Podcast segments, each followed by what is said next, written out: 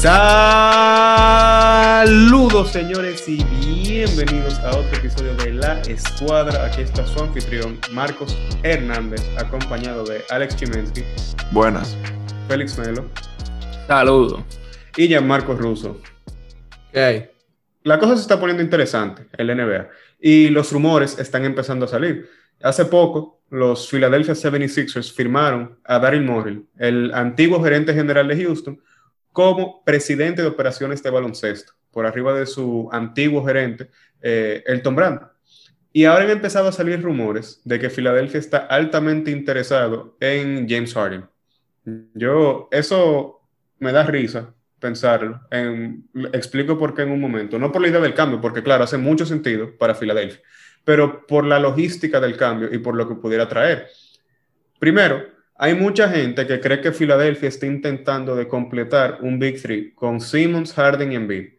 Y lo primero es que no hay forma de que Houston cambie a Harden sin recibir a Simmons o Embiid.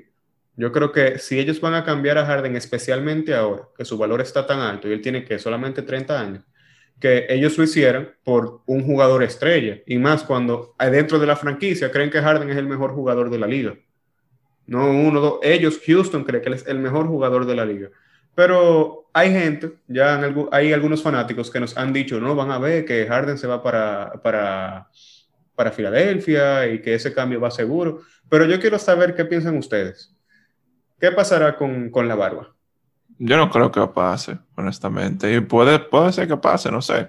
Porque uno nunca puede predecir este tipo de cosas. Pero lo que tú dijiste es cierto. No hay forma que ellos tengan un victory de Simmons, Embiid y Harden. Simplemente porque si ellos llegan de alguna manera a conseguir ellos tres, Houston se queda con qué? O sea, que le van a dar Horford y Jason Richardson. O sea, Josh Richardson, exacto, algo, alrededor de Horford, Josh Richardson, tal vez Matisse Tybul y da como cinco picks de primera ronda. O sea, algo Pero aún así, eso no vale la pena de tú eh, trade away tu mejor jugador, incluso que un MVP y uno de los anotadores más letales de la historia, que tú puedes decir. Exacto. Y no solamente eso, pero recibir, porque obligado van a o sea, obligatoriamente van a tener que recibir el contrato de Horford, que es un contrato bastante pesado, le quedan tres años, en promedio 25, creo 25, 26 millones de dólares, por un jugador que claramente va bajando. Y yo soy fanático de Horford y creo que él puede seguir teniendo un buen impacto, pero es difícil justificar ese, ese contrato tan alto. También para mí puede ser que puedan hacer un movimiento pensando en Tobias Harris, que ese es otro contrato bastante problemático. Pero aún así, yo no le veo el sentido de la perspectiva de Houston. O sea, es, yo tampoco. es mandar a tu mejor jugador, o sea, el mejor, uno de los mejores, ponte top 5 jugadores de la liga. Sí, por básicamente, top 7, por, por, por, quien dude mucho de él, yo creo que no puede bajar de top 7. Entonces, básicamente, regalar, entre comillas, tu mejor jugador por par de jugadores decentes con contrato horrible. O sea, no tiene sentido. Y no solamente eso, yo, aún si ellos están dispuestos a dar a una de sus estrellas, no le veo por dónde va a ir. Porque primero, eh, Filadelfia dijo claramente que no quieren cambiar ni a Simmons ni a Embiid esta temporada. Por lo menos esta temporada. Entonces, ya como dijimos, Houston no lo hará por jugadores de rol. Y mucho menos por Tobias Harris, que el contrato es peor que el de Horford. Él gana que 33 millones, 34 millones. Y él no vale. Para, para mí él vale que 20, 22, o sea, mucho menos. Eh, pero es un tema aparte. Y luego, en caso de que sí estén dispuestos a dar a Simmons o Embiid, imagínate esto desde el punto de vista de Houston. Tú cambias a Harden por Simmons. Tu equipo ahora se queda sin picks, como quiera sin espacio salarial, y tus dos mejores jugadores son Russell Westbrook y Ben Simmons. ¿Quién mete un tiro de tres? nadie mete un tiro. Exacto. Nadie va a poder meter un solo tiro del perímetro. Y más en un equipo tan guiado de las estadísticas como es Houston. O sea, yo creo que la única forma de que eso pase es que ellos manden a Westbrook para otro lado. Igual. Y el único equipo que veo realísticamente eh, haciendo un cambio por Westbrook es Nueva York. Pero de Nueva York vamos a hablar un poco en, un rato.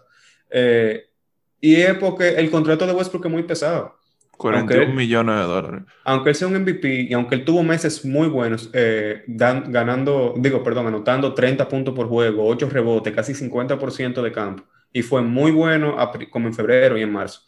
Son 40 y algo millones de dólares por un jugador que también va bajando. Westbrook tiene 31 años y le quedan 3 años más. O sea, y él eh, va a estar teniendo 34 o 35 años y ganando 47 millones. Y también he conocido que él choca en playoffs como Ujú, pudimos ver este exacto. año, que no lo culpo completamente en él, también él, me imagino que es el equipo, pero aunque sea, él no, No juega, bien, él yo no juega creo- bien en playoffs. Yo este año lo perdono un poco porque él jugó tan mal, yo encuentro, que porque le dio coronavirus y porque estaba volviendo de una lesión.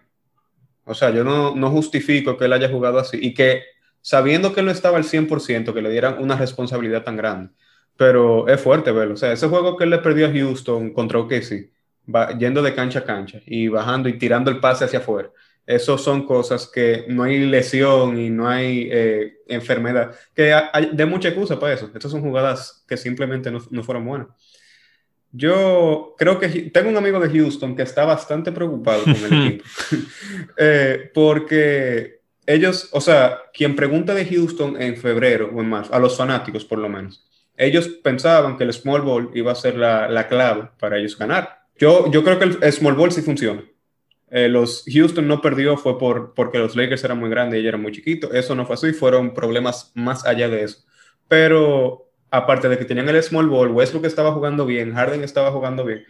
O sea, pasó tan rápido de ser, tenemos un chance de ganar, tenemos un chance de ganarle a los Lakers, eh, todo eso, a qué pasa ahora. Yo creo que después de lo que hizo OKC el verano pasado, muchos esperan que Houston haga algo similar, hasta, lo- hasta los mismos fanáticos. Y yo realmente creo que no es la peor opción. El valor de Harden nunca ha estado más alto. O sea, ellos pueden recibir varios jugadores jóvenes y muchos picks. O sea, claro, quien lo pueda dar, porque no hay tanto equipo con, con esa disponibilidad. Pero pudieran recibir un muy buen paquete de, Sí, para mí, estoy de, todo. para mí estoy de acuerdo. Realmente, eh, yo creo que sí, que Harden, el cambio de Harden es posible y lo veo como la- una de las mejores opciones para Houston, pero no creo que sea lo ideal hacerlo con, con Filadelfia. Ujú. Pues Filadelfia no tiene, vamos a decir, la, la, la pieza clave que sean, vamos a decir, eh, que realmente apoyen a un Houston en un futuro. Claro, exacto. Entonces, ahora yo no tampoco, ahora sí, a, a sinceridad, yo tampoco eh, se me ocurre ningún otro equipo en el cual puedan hacer un cambio con Harden. Bueno, han salido rumores de que Brooklyn, pero eso no va a pasar. Yo No hay que- forma. Es que no hay forma porque complicado. Brooklyn ya tiene prácticamente su equipo bien Para mí no establecido. hace sentido. Yo, yo Claro. ya subimos un post en Instagram para quien no nos sigue, Full Court Press underscore RD, hablando sobre lo que sigue para Brooklyn. Y yo creo que Brooklyn ya tiene su equipo formado. Si ellos quieren mejorar algo, ellos necesitan es un jugador que juegue defensa y que pueda meter tiros abiertos de tres. Sí, pero son cosas ya ti- tipo de, de complemento. Claro, son, más que- son jugadores complementarios. Ellos tal y, vez le y un Harden, buen- y un defensor Harden, y la- un cambio de Harden sería una- un cambio drástico en cualquier equipo. No porque- solo eso, yo eh, creo que la dupla de Harden y Kyrie Irving no sirviera. Porque es lo mismo. Y no Exacto. defienden. Pero a mí ahora lo que me preocupa con, con este tema es, es qué tanto quiere cambiar el equipo. Porque, por ejemplo, tú cambias Harden y tú tienes que cambiar la temática completa de tu equipo. Porque lo que pasa con eso, para mí Filadelfia no es que no tenga pieza que- clave para, para Houston, sino que la pieza clave que tiene Filadelfia no son el estilo de jugar de, de Houston, normalmente que, que nosotros conocemos aquí. O sea, no sé qué exactamente tendrá el equipo administrativo de Houston respecto a su modo de juego, si ellos quieren... Porque, por ejemplo, yo veo bien que, que lo cambien por, qué sé yo, por un Joel Embiid, algo así, ¿no es verdad? Que cambien a Westbrook también, le consigan con Josh. Richardson, eh, par de gente, pero eso ya le cambia completamente el método de juego que tenía Houston.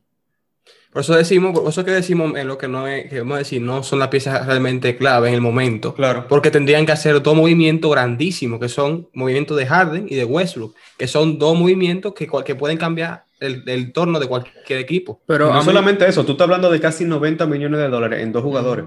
Mover esa, esa cantidad de dinero tan rápido no es fácil. Eso va a tomar mucha creatividad de la gerencia de Houston. Y otra cosa es que no creo que Houston vaya a cambiar a Harden, al menos que él lo pida explícitamente. Al menos que él diga, me quiero ir, él no va a pedir un cambio. Eh, o sea, perdón, no, No, lo van sí. a cambiar. A mí me sorprendió que haya empezado esa, esa charla de, de cómo cambiar a Harden, ya que al final, que yo sepa, Houston ama a Harden. O sea, Claro. de que lo adora. Entonces, algo como Para que- mí, no es tanto por Houston, es porque Daryl Morey firmó con Filadelfia y ahora creen que como Daryl Morey y, y James Harden se llevan muy bien, que él lo va a intentar conseguir. Yo lo dudo, que lo pueda hacer. Nah, Pero yo lo dudo. Yo lo dudo que, que él lo haga. Además, yo también para mí no este año. El año que viene es otro cuento, pero Además, No, sí. también, ellos también tienen ahí la opción de Westbrook. Aunque sea más difícil, eh, claramente, que cambiar a Westbrook que a Harden, él sigue siendo una pieza que puede dar una opción de cambio. Y, y creo que Harden sigue una persona que se, adap- que se adaptaría mucho más a una vamos a decir, mayor gama de jugadores que Westbrook, que no tira, ¿tú entiendes? Que tiene una, una ofensiva un poco más limitada. Entonces creo que la mejor opción, en mi opinión, sería buscar más un cambio con Westbrook que con Harden. Yo, yo lo que creo que con Westbrook es que tú no puedes cambiar a Westbrook y esperar recibir un paquete que te permita mantenerte competitivo. Porque estábamos hablando de un posible cambio de Westbrook a Nueva York. Eso tuviera que involucrar a Julius Randle, que no defiende y no tira de tres. Eh, eh, pone buenos números, pero no ha estado en un solo equipo que pueda ganar. Nada, no, no nada tirando a Randle, pero claro, digo comparando a Randle con, con Westbrook. Eh, eso fuera por términos de salario, tú también tuvieras que involucrar a gente como Tash Gibson o tal vez Bobby Portis, que son, lo, como estábamos diciendo, lo contrario a lo que va Houston, son hombres grandes, más tradicionales, más limitados. Y también tuvieras que recibir jugadores tal, como Frank Ntilikina o Kevin Knox, que no se ven con tanto futuro. Si Houston fuera a hacer eso, para mí fuera reconstrucción completa. Para mí también sí. es una opción, ¿eh? eso también es una opción. El problema es que si hacen eso, no van a poder aprovechar a Harden. Eso También hay que hacer una paréntesis que digamos en, en torno ahora al nuevo eh, coach de Houston, que es Silas. Que para yo mí personalmente, contratación. Personalmente yo no sé mucho de él, ni sé cómo es su sistema, pero no sé si se van a quedar con el sistema de, de Mike D'Antoni de 7 segundos o menos, pero puede ser que un cambio en el coaching ayude a Houston a usar el equipo que tiene ahora de Small Ball, pero jugarlo mejor y tal vez se adapte mejor, que al final del día eso fue lo que, que digamos que destruyó a Houston contra los Lakers, eh, que los Lakers se adaptaron después de la primera derrota y Houston se quedó igual y por eso Houston entró con el mismo plan de juego por cuatro partidos seguidos luego del primero. Eh, algo hablando de Steven Silas, a mí esa contratación me gusta mucho.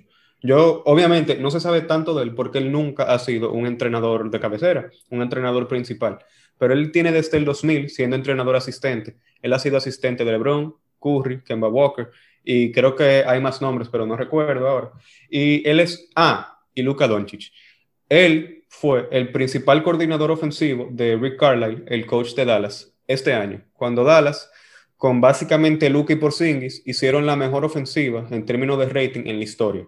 Aparte de que ese equipo es muy bueno de tres, tenía muy buenos esquemas ofensivos y tal vez le introduzca una dinámica en la que no sea solamente darle la bola a Harden y resuelve sino un poco más, eh, más, más, creativo, más movimiento del balón, que fue mucho de lo que perjudicó a Houston en los playoffs. A mí me gustó esa contratación. Y también la de Nate McMillan como coach defensivo, él es muy bueno en eso. Entonces, quién sabe, ahorita tal vez Houston so sorprenda y nos riamos en algunos meses de los rumores de cambio de Harden, pero otro rumor de cambio que a mí me interesa mucho ver cómo se desenreda eso, es el de Chris Paul. Eh, hace poco, eh, ayer o antes de ayer, salieron algunos rumores de que Paul dijo que su destino preferido es Los Ángeles o Nueva York. Y ya hemos hablado un poco en Instagram del cambio de Chris Paul a los Lakers. Yo creo que en términos de solamente baloncesto, obviamente hace mucho sentido. Eso básicamente le dieron un título a LeBron y a compañía, pero eh, monetariamente no. ¿Por qué? Porque Chris Paul va a estar ganando 41 millones esta temporada y 44 la temporada que viene. O sea que los Lakers tuvieran que dar a todos sus jugadores que no están en un contrato mínimo. Entonces Oklahoma acabará recibiendo que 5 o 6 jugadores, que el que más valor tiene es Kuzma, que qué tanto valor tiene Kuzma si tiene casi 26 años. Pero tú dices eh, entonces que, problema, que sería un problema para Oklahoma. Eh, para ambos equipos, porque, porque oye, es el tema. Porque eh, perdería profundidad el equipo de los Lakers. Los Lakers perdieran muchísima profundidad, que para, por eso es que yo no lo justifico, porque yo creo que Chris Paul es excelente, pero si Chris Paul se lesiona, que es una realidad bastante Ya de por sí no tienen, eso es un problema que el año pasado estábamos hablando, que eso si cualquiera es. de los dos pilares, que eran Davis y LeBron, se lesionaban, el equipo no iba para ningún lado. Entonces, uh -huh. si hacen, además hacen eso, aunque se vean tres, realmente si se lesiona cualquiera de los tres, no creo que haga nada, como quiera, o sea, no va a poder hacer un avance tan grande. Y yo como fanático de Oklahoma, tampoco quiero recibir Danny Green, Kyle Kuzma, cinco contratos malos y ya, o tal vez un pick de primera ronda, o sea, es un paquete que la verdad no me gusta. Ahora, sí ha salido rumores con Nueva York, que Nueva York tienen meses ya eh, diciendo, eh, hablando de que estuvieran muy interesados en Chris Paul para mejorar la cultura del equipo, y no lo dicen, pero obviamente para vender más taquilla, porque ¿quién quiere ver un juego de los Knicks? Ahora Chris Paul tal vez, que me sorprende que él quiere ir para allá, porque en Nueva York no hay nada que buscar. Ahora, Dinero. Tal, bueno, aparte de, claramente. Pero que eh, tal no, vez. Y también era... que el área de Nueva York, tú me entiendes, un área que a mucha gente le gusta vivir. Claro, pero ¿qué tanto tú vas a poder disfrutar de la área ahora en pandemia? Claro, y, y esa, y la pandemia se ve que va a, ser- va a complicar mucho la NBA en los próximos, Exacto. próximos años. Y, pero viendo a Chris Paul, digamos que sí, que él le, le interesa mucho el dinero. Es lo que, o sea, quién sabe, se pensaba lo mismo de OKC, de que iban a ser posiblemente un top 5 peor equipo de la liga. Y miren dónde llegaron. Quizá él puede elevar a Nueva York. Para mí le falta, porque ese equipo, o sea, a mí no me gustó la contratación de Tom Thibodeau que ellos hicieron. Para mí no hace sentido, porque él, no necesariamente es un buen entrenador con jugadores jóvenes. Yo hubiera contratado a Kenny Atkinson, pero si Chris Paul pudiera intentar de atraer a otras estrellas, especialmente en la agencia libre. A mí el paquete que ha sonado es Kevin Knox, Frank Liliquina. Me imagino que tiene que haber algún jugador por salario, ya sea Julius Randle o Bobby Portis, y algún pick. A mí este cambio me gusta mucho como fanático de OKC. ¿Por qué? Porque espero que ese pick sea el octavo pick. Y hay algunos jugadores en ese rango que a mí me gustaría mucho para mi equipo, ya sea Onyeko Komu o Killian Hayes. Pero ustedes lo hicieran ese cambio. Bueno, yo diría, eh, Chris Paul jugó una de sus mejores temporadas, incluso a su edad avanzada ahora mismo con eh, OKC, y también ayudó a OKC a elevar su nivel, no solamente, como te lo pongo, de que jugando en, en el partido, pero sino como la cultura, o sea, entrenando a Shai, siendo un, un general de, en la cancha, que por eso que se conoce él, pero para mí tuviese sentido solamente por la razón que ya Chris Paul se está poniendo más viejo, se le debe mucho dinero, y OKC está en ese punto de rebuild, que ellos siguen tratando de armar el equipo perfecto para hacer playoffs. Jugadores como Knox, que no han sonado mucho durante, o sea, durante su carrera, pero puede ser que en un ambiente nuevo eh, jueguen mejor. Y eso Claro. le da el pick, que es la parte más importante, que lo ayudaría a conseguir un jugador joven, que lo ayuden a, a llenar algún hoyo que tengan, tipo como la posición de forward que tanto necesitan. A mí, eh, es como tú dices, yo también creo que alguien como Knox pudiera desarrollarse en OKC, como lo han hecho ya jugadores como Shai, que miren ese brinco tan grande que cogió de un año a otro. En parte, claro, porque era su segundo año, ya tenía más experiencia, y por Chris Paul. Pero OKC ha sido bastante bueno desarrollando jugadores, especialmente eh, Billy Donovan, que no fui muy fanático de él, pero eso hay que dársela. También otro ejemplo es, por ejemplo, Steven Adams, Jeremy Grant. Todos han llegado a, a mejorar mucho, especialmente Jeremy Grant, que se va a buscar un dinero esta temporada. Él se hizo un jugador bueno en la NBA, fue básicamente con, eh, en OKC. Entonces, quién sabe, tal vez puedan ayudar a desarrollar a, a Kevin Knox y sea un buen retorno. Yo, lo que del punto de vista de los Knicks, hace mucho sentido. Bueno, yo no sé decirte. Para mí, para mí sí, ¿eh? Para mí sí. Porque mira, es un jugador que ya, vamos a decir, ya está viejo, acabando su carrera prácticamente. O sea que tendría sentido que fuera un equipo por dinero.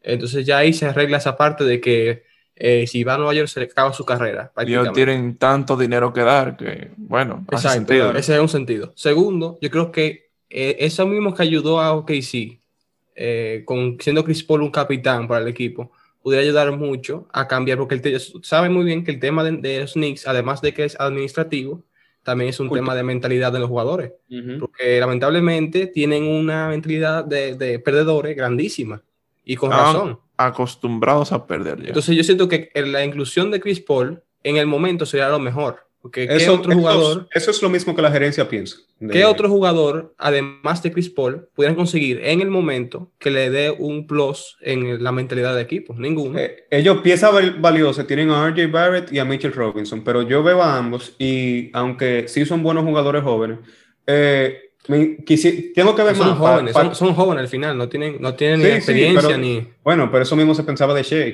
de Shea, de Shea Gilgeous Sí, Alexander. pero este Shai, año. Shai, Brock Mira Light, cómo- Shai, Shai tenía al lado a un Chris Paul. Eso digo, No, no. pero entonces un RJ Barrett con un Chris Paul al lado. Eso tal vez pudiera dar buenos resultados, especialmente Claro. en el término de desarrollar a, a Barrett, a lo que se espera que sea. Lo- y Mitchell Robinson creo que fuera el complemento perfecto en un pick and roll para Chris Paul. Pero tú sabes, alley-oops que tiraron. si tú supieras, si tú supieras que para mí el trade eh, es un buen trade para los dos equipos por diferentes razones también. Eh, primero, lamentablemente yo creo que este va a ser el último pick que Chris Paul va a tener en su valor como jugador. Sí, o sea, ojalá que no. Yo, yo, dudo que que, no. su valor suba más. Que- exacto. Ya él está buscando su último contrato grande. Eh, Sí, que entonces- ¿por qué Diablo, qué gallo, espérate con esa vaina. Repite eso mismo, ya está buscando su. Espérate, espérate. eh, deja tu idea y, y Melo, otra llamada para hablar de la Melo también.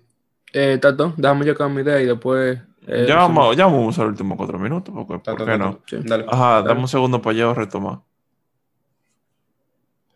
Ya él llegó a un punto de su carrera que lo que él está haciendo es buscando su último contrato grande antes de retirarse. No, y sí, obviamente él está buscando, está buscando un anillo, pero al final, si él no puede llegar a un equipo que pueda ganar, es por el dinero. Nada, para mí él se mentalizó ya a irse sin anillo.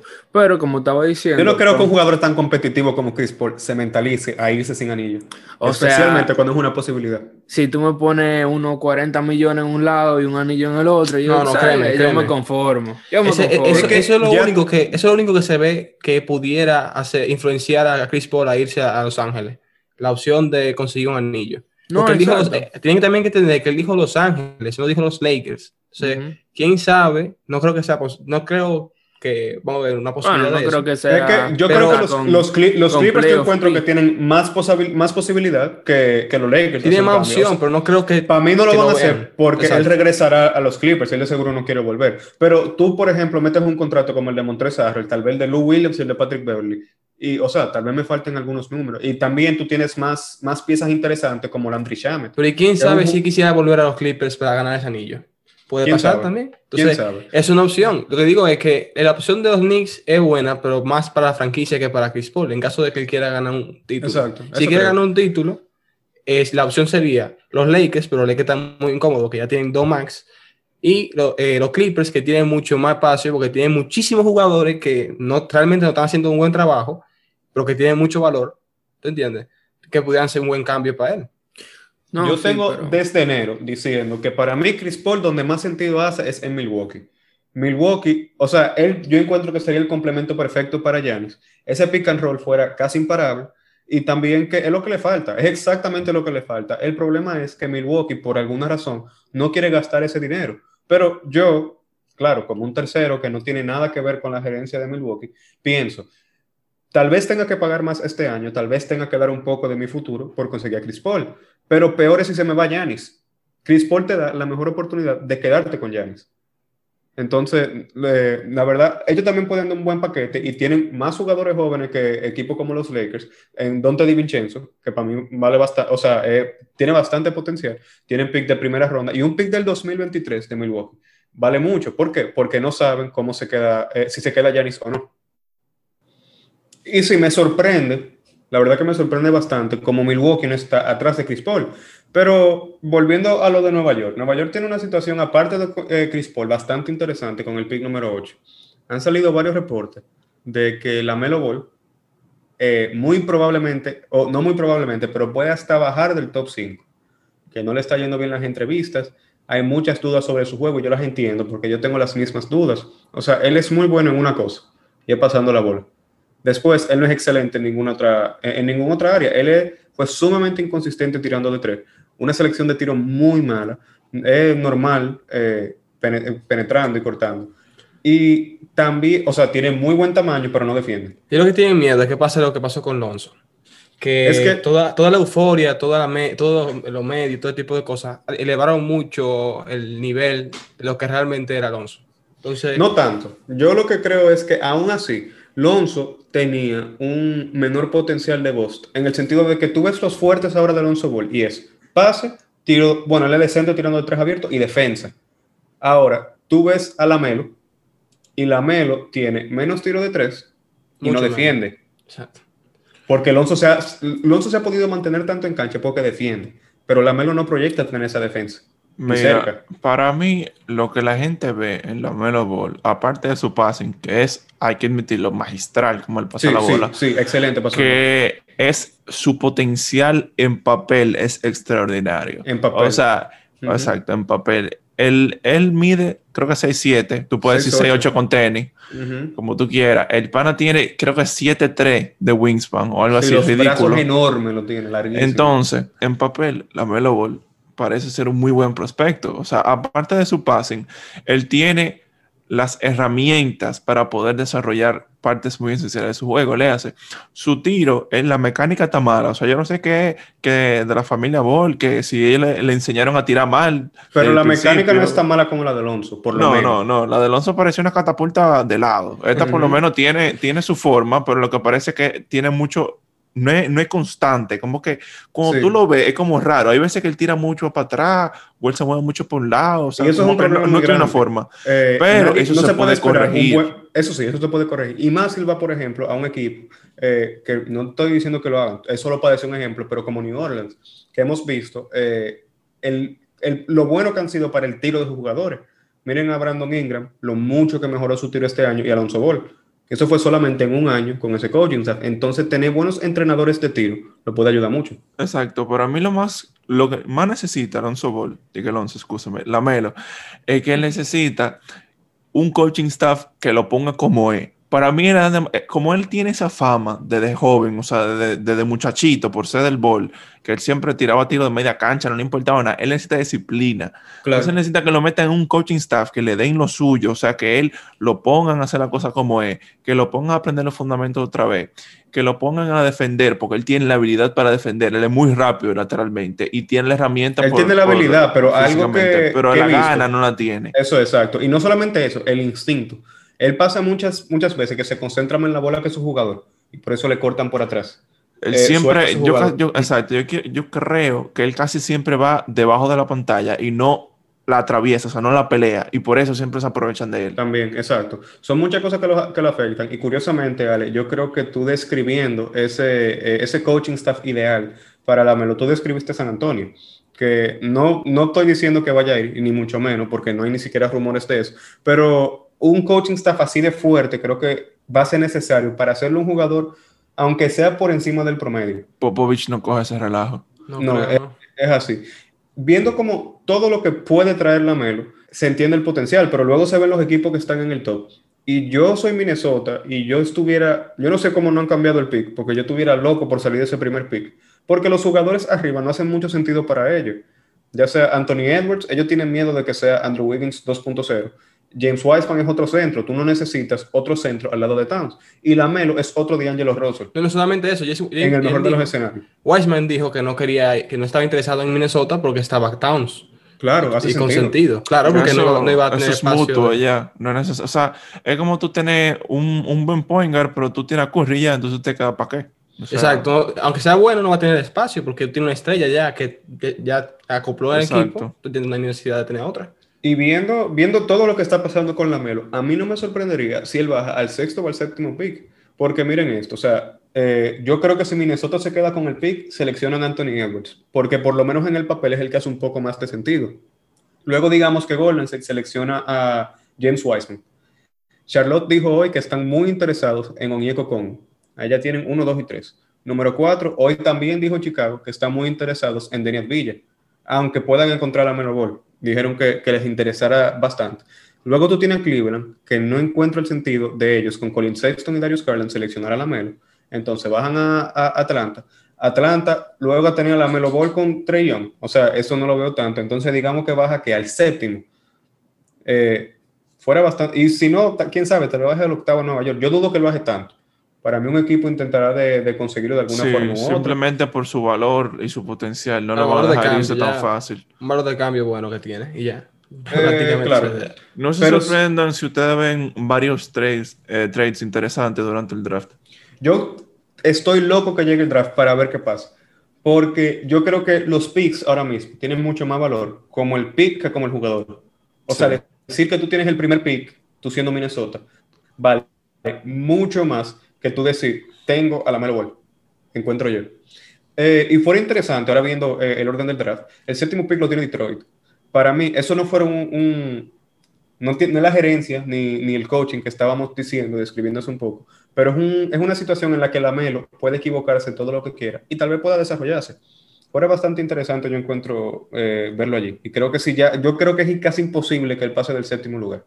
Al menos Para que- mí fuese bueno, o sea, fuese interesante solamente verlo jugar en la NBA. Porque para mí, no estoy diciendo que él no está listo para la NBA, pero yo aún lo veo muy niño. O sea, yo lo veo Sí. como que si él está en el colegio un poco todavía. inmaduro, exacto.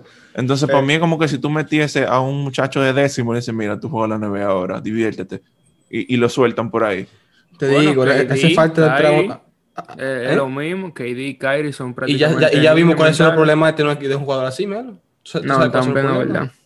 También yo, eh, la verdad que este draft tiene tanta incertidumbre que yo no sé ni qué esperar de casi ningún jugador. yo sé que los jugadores que más me gustan a mí personalmente son Killian Hayes y Nico Congo, pero de ellos que son los que más me gustan, no espero que ninguno sea una superestrella. O sea, no estoy diciendo que sean el primer pick nada de eso, digo solamente por preferencia personal.